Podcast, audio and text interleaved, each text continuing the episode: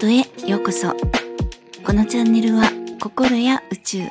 喜びにあふれた人生にするためのヒントをお届けしています。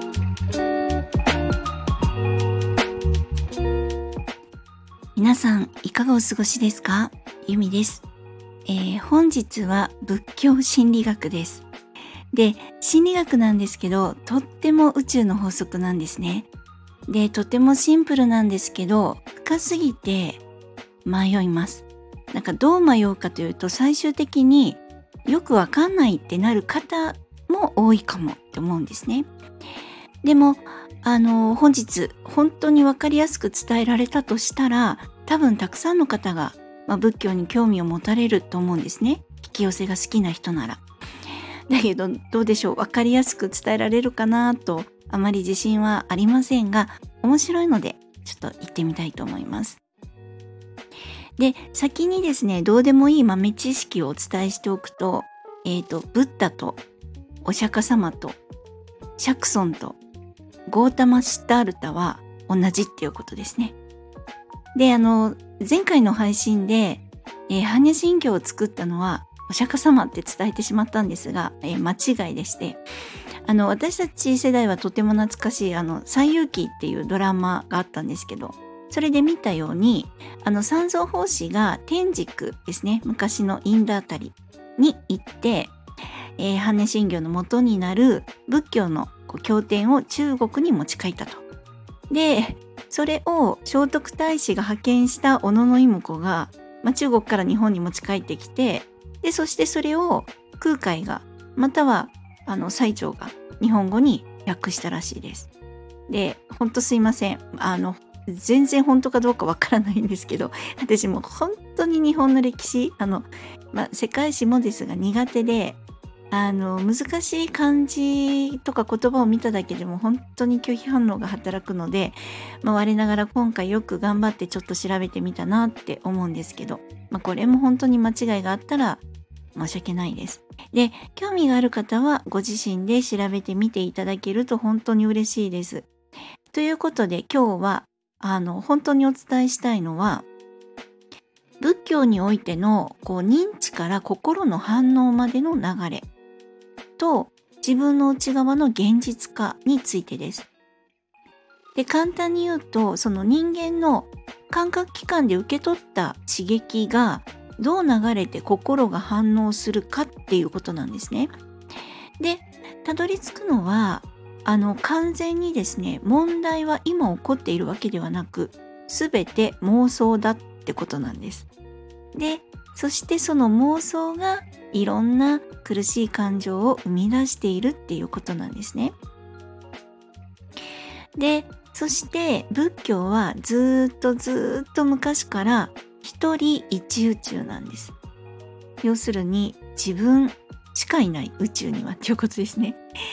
であの量子力学の世界でこの世は仮想現実と言われる前からずっとずっと前から一人一宇宙だったっていうことなんですね。自分の内面心の動きが世界になってるってことです。この世界は私しかいない。全て私の思考心の動きが現実世界を生み出しているっていうことです。ね、でここまでの話も結構難しいと思うんですよね。初めて聞かれる方もいらっしゃると思うのであの量子力学とかの宇宙の法則ですね引き寄せの法則でも難しいのにもう仏教って何なのって感じかもしれないですね。そして私も専門家じゃないので本当にざっくりな説明になるんですけれどもあとあの本日の配信に出てくる言葉、まあ、ちょっと難しいっていうか音で聞いても分かりづらいものもあるかと思うので、まあ、興味があればあの後でブログも見てみてください。で仏教では五感ですね、まあ、正しくは六感なんですがで感じるものを、えー、感覚器官で受け取ってでそこでさらに意識に上げるかどうかを判断して意識にするって判断してしまったものを自分の心の背景となっているもので反応してしまうっていうあの認知から心の反応までの流れの教えがあります。で、これ、あの、投影みたいな感じですよね。なんかこう自分がハッピーな時は街を歩いてる人みんな幸せそうに感じるもうあのもうすぐバレンタインなんですけれども恋人がいて楽しい人はどんなチョコレートにしようかなとかですよねでもなんかすっごいムカついてる時はもうみんなバカって思うってもう邪魔とかね思っちゃうってことですであの例えばなんですがあの博多弁でですねなんかこういろいろ聞かれた時に「あ？って言うんですよねこれただの返事っていうか「え？何？もう一回言って?」とかっていうのをむっちゃ短くしてあのよく聞こえなかった時とか「何食べる?」って言われた時に「あ?」って言うんですけどこれですね関東の人には結構評判悪いんですよね。なんか「あ?」って言わないでとか「あ?」って言うなとか言われちゃうんですちょっと感じ悪いって取られちゃうんですよね。でもこれもその人の反応だと思うんですよね。私からするとただの「えもう一回言って」とか「え何?」っていうだけなんですよ。が「あ?」って 言ってるだけ。だから何ですかね。こう関東の人って西の言葉が苦手な人ってこうちょっとこう何て言うんですかね。強く感じちゃう人とかあのー、多いかと思うんですけれども。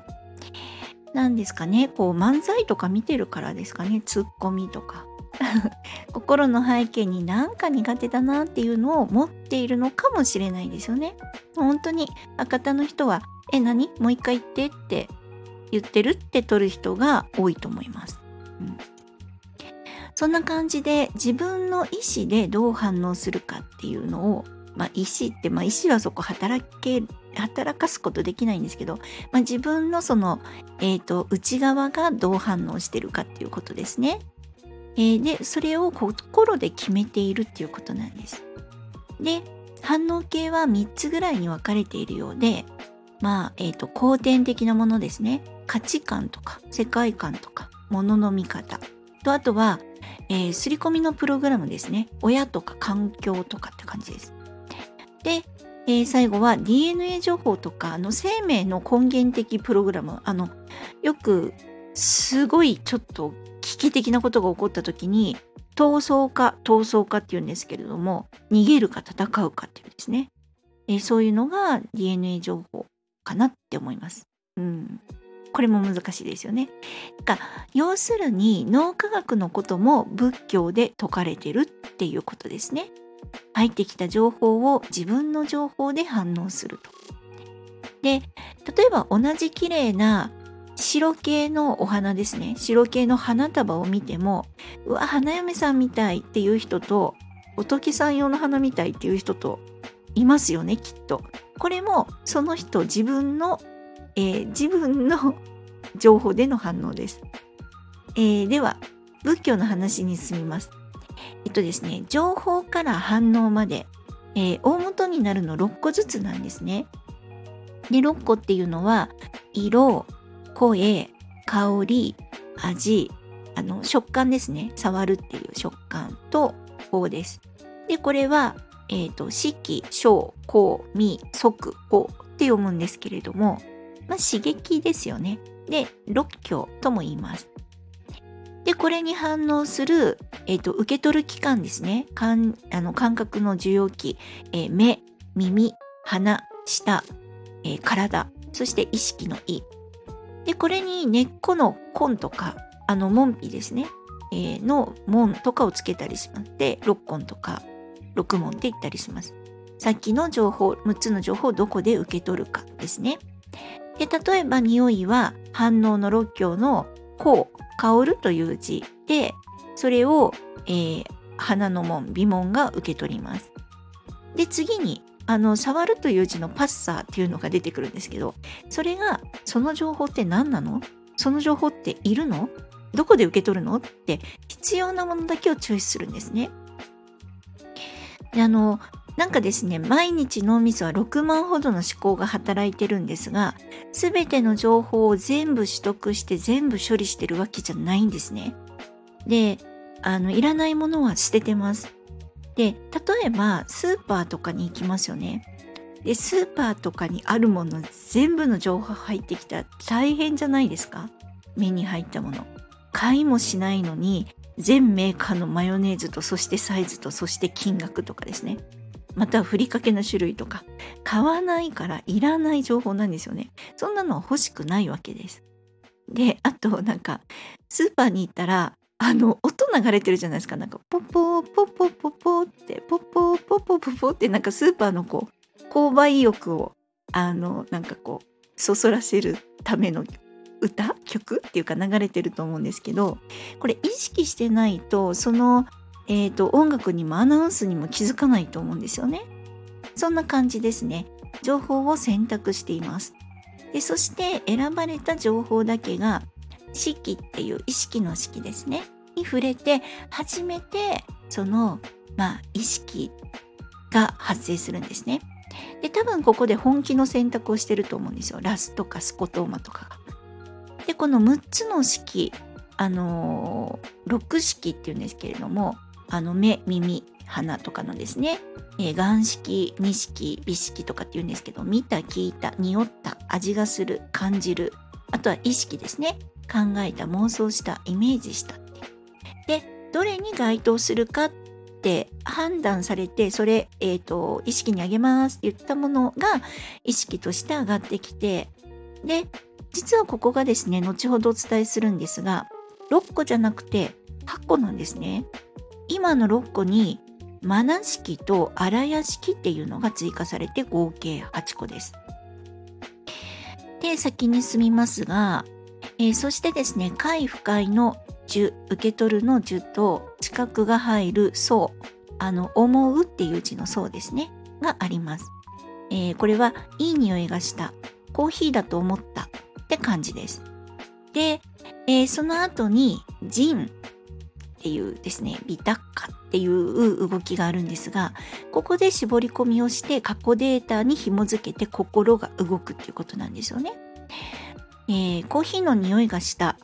ひどい。コーヒー嫌いなのに、コーヒー嫌いって知ってるでしょ？って嫌がらせ？って思っちゃうとかですね。これって本当にあのその人自分固有の心の背景による反応での絞り込みですよね。なので対象とか情報とかをその対象情報っていうのはあの、えーと、と六教っていうものですね。うんと色とか香りとか匂いとかですね。そういうのを感覚器が受けてこれいるの？どうなの？ってこれってあれじゃん？ってやるまではむちゃくちゃ早いんですよね。情報が入力されて意識に上がるまでほんと一瞬なんですよ。ピュッて。で、えー、人は何かの現象に出会った時にどんな連想が飛ぶかで心の癖とか煩悩の傾向っていうのがよくわかるそうなんですね。でここが自分なんてとか思ってたり私でダメだなってなると、えー、なる人となんか別にいいじゃん大丈夫ってなる人との違いになってくるんだと思うんですね。でさっきのコーヒーの話ですとひどい嫌いなの知ってて傷つけられたって思うのかああコーヒー苦手だからこれちょっと誰かに飲んでもらおうかなって何とも思わないのかの違いの感じなんです。そしてこの反応系のところでちゃんと気づいてこれをちゃんとこれただの反応で妄想ですからって気づけるようになれば楽に生きれる人生になるんですね。これもうほんと重要なんですよ。ただの妄想で幻なんです。事実ではないんです。そのさっきのコーヒーの話で言うと事実は自分の目の前にコーヒーが出てきたこれだけなんですね。であのブッダの瞑想と言われるビパッサナー瞑想なんですけれども、えー、この中でですね思考を止めて事実をありのままに見ることができれば一切の、えー、ドゥッカ苦しいの苦ですね苦から解放されるで要するに苦しみの、え、原因は妄想でその妄想は瞬間瞬間の事実に気づくことで止められるってことなんです。で誰もコーヒーで嫌がらせをしようとしているのではないってことです。ただコーヒーが出てきたってだけなんですね。なので思考が始まった瞬間にこれは妄想これはただのイメージで事実ではないとラベリングできれば思考を止めることができるってことなんですね。コーヒー嫌いって知ってるのに嫌がらせ？ってこれは妄想ですよね。ただの過去からの、えーと、情報イメージなだけです。でヴィパッサナ瞑想ではこの気づきのことをサティって言います。でなんだサティがあるっていうちょっとなんか発音違うかもしれないんですけど。あの私あこれヴィパッサヴィパッサナ瞑想ってめっちゃいいじゃんって思ったんですけれどもあの殺生がダメなんですよね。虫も殺せない。あのもちろんお肉食べれません。お魚もね。でもしかするとそれは瞑想してるこう期間決められた期間あのなんかリトリートみたいななんかそういう期間だけかもしれないですけど私にはちょっと難しそうと思ったんですね。あのえっとうち観葉植物があって虫いっぱいやっぱつくんですよねどうしても。なのでごめんって 思いますよやっぱり。虫だって虫潰さないと葉っぱダメになっちゃうし全部っていう。でそういうのもヴィパサナ瞑想ちゃんとしっかりやってる人はなんかペットボトルを切って虫がちゃんと生きたままあの外に放せるようにっていうようなものを作ったりするそうなんですね。いやもうちょっとそこまでできないなっていう私は難しいと思いました。なので、えっと、まず気づくだけでいいんですよね。その妄想だって。で、えっ、ー、と、まあ、マインドフルネスってとってもいいと思います。私はできてないんですけど、あの、こういうのをですね、極められる人ってほんとかっこいいなと思うんですよね。あの、ヨガとかも。で、えー、思考を外すっていうことは本当にいいんですよね。頭空っぽになるって最高みたいなんです。なので、この気づくだけでいいっていうのはいろんなことに共通します。本当に慈愛もそうなんですね。こんなに苦しかったんだなとか、こんなに傷ついてたんだなって気づくだけで苦しさから解放されたりします。なので、ほんとここは重要。テストに出ますって感じなんですが、基本ネガティブなことで苦しんでることすら妄想で幻です。で実際に起きてなくて、こうなるかもしれないっていう妄想妄想で苦しんでるからなんですね。でそして最後に一人一宇宙の話です。あの世界中の人ですね世界に今何十億って人がいるっていうのももしかすると私自分が作ったエキストラかもしれないっていうことなんですね。で仏教では全て自分の荒屋敷がこの世を作っているっていうんですね。なので一人一宇宙なんです。あの有意識思考っていうそこいうそうなんですけれどもあのえっと横山光一さんのあの有意識の思想っていう本があるんですがその要約サイトでめちゃくちゃ分かりやすく超端的にまとめられてました。さすがだなライターさんと思ったんですが、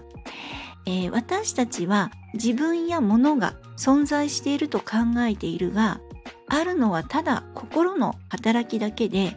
自分や物は存在していないと考えるのが有意識思想。で、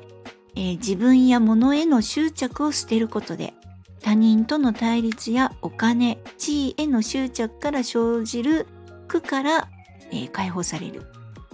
そして、えー、物事のすべては心の深層にある荒屋敷から生じる。えー、善行によって良い行いによって荒屋敷は清められ悪行によって濁る。荒屋敷が濁ればその人の世界も汚れて暗くなる。良い行いをすることは自身の世界を清め自分のためにもなる。まあ要するに自分も存在してないので無我なんですよね。であのさっきのもう一つのマナ式っていうのは簡単に言うとエゴです。自我煩悩とか思考ですね。でそして荒屋敷は自分の行いがずっと貯められているこう永遠のエネルギーっていうかなんかうまく説明できないんですがまとめられないって感じなんですけど荒屋敷はこう思いとか業ですねカルマが蓄積される蔵だそうです。あの小金持ち？あれ？金持ちだっていうあの蔵建てたの蔵ですね。でこの荒屋敷にあるものが自らの運命を生み出すって言われてます。でこの行いこの業ですねえっ、ー、と種なんか仏教ではこの種子って書いて習字って読むそうなんですがこのまた発音違うかもしれないんですけどこの、えーと、種として荒屋敷っていう蔵に蓄えられるそうなんですね。要するにこう潜在意識っていうんでしょうか良い行いをして良い業を積んでいけば良い世界に悪い行いをして悪い業が蓄積されていけば苦しい世界になるっていうことなんですね。これが因果応報なんですね。自分がやった、えー、悪い行いが自分の運命として苦しいものとして返ってきてしまうっていうカルマって言われるものです。でこれもですねまあ縁起になってくるんですよね。偶然はなくて全て必然。まああの前回の風が吹けば桶屋が儲かる的なこう一見何の関係もなく見えるものもちゃんと影響してくるっていうことなんですよね。うん、でそしてそれは仏教では分かりやすく因果応報っていう。であの真悔の一致とか言いますよね。え口でいいこと言ってても心の中でバカボスあバカボスじゃないバカボケカスとかって言ってたらそれは一致してないので良いことにはなりませんよ的な話です。で、え仏教では、まあ、心で思ったことを異号口で言ったことを苦号体で行ったことを信号で言ってこうカルマとして返ってくるって考えられています。でこれも思考の現実化と一緒ですよね。やったことが返ってくる思ってることが返ってくるっていうことです。まあ自分を整えておかないと何が起こるか分かんないってことになっちゃいますよね。なので全然まとまってないし あの今日の話は何なのって感じかもしれないですがずっとずっと昔から仏教は自分の心の反応真悔とか業ですねが自分の人生になるよって言ってるわけです。現実なんてものは存在しなくてただただ自分の心の働きがあるだけなんだよって言ってるんです。でこれって量子力学の観察しないと意識しないと何もなくてただ漁師が粒で波で空気中をふよふよしているだけっていうのと同じなんですね。外に何をどんな思いをどんなものを放射するかなんです。だからまああのこの思考の現実化とか量子力学っていうのは今思うことが漁師になるっていう考え方も確かにあるんですがその思考よりも潜在意識の力の方が強いから意識していない今までの情報過去のデータとかが表に出ちゃうからなんか一生懸命「えいえいよ」みたいな感じで私は金持ちだとかって言ってても金持ちにならないですよってお腹の中で私なんてって言ってたら私なんてが現実化するんですよっていうのを言っているので、まあ、そこはあの結局量子力学のところと一緒で、まあ、外にどんな思いをどんなものを放射するかっていうことですよね。だからいつも感謝の気持ちで愛の気持ちで良い言葉を使っていつも整えておく。良い種を蓄えておくっていうことすごい大事ってことです。でこういった話が多分、えー、ここ最近やっと科学が量子力学とか仮想現実とかが仏教に追いついたって言われているところではないかと思います。なんか本当に私なんかいろいろ調べてへーって思うことがたくさんなのでまああのー、ちょっと暇があったりとか興味がある方はあのいろいろ本を読んだりネットで見つけてみてください。えー、久しぶりにちょっと長くなってしまいました。また何か見つけましたらお届けしたいと思います。えー、今までの配信や今回のお話でわからないところがありましたら、ぜひコメントやレターいただけると嬉しいです。そして、いいねやフォローもしてくださるととっても嬉しいです。えー、本日も最後までお聴きくださり、本当にありがとうございました。皆様、良いお時間をお過ごしください。ではまた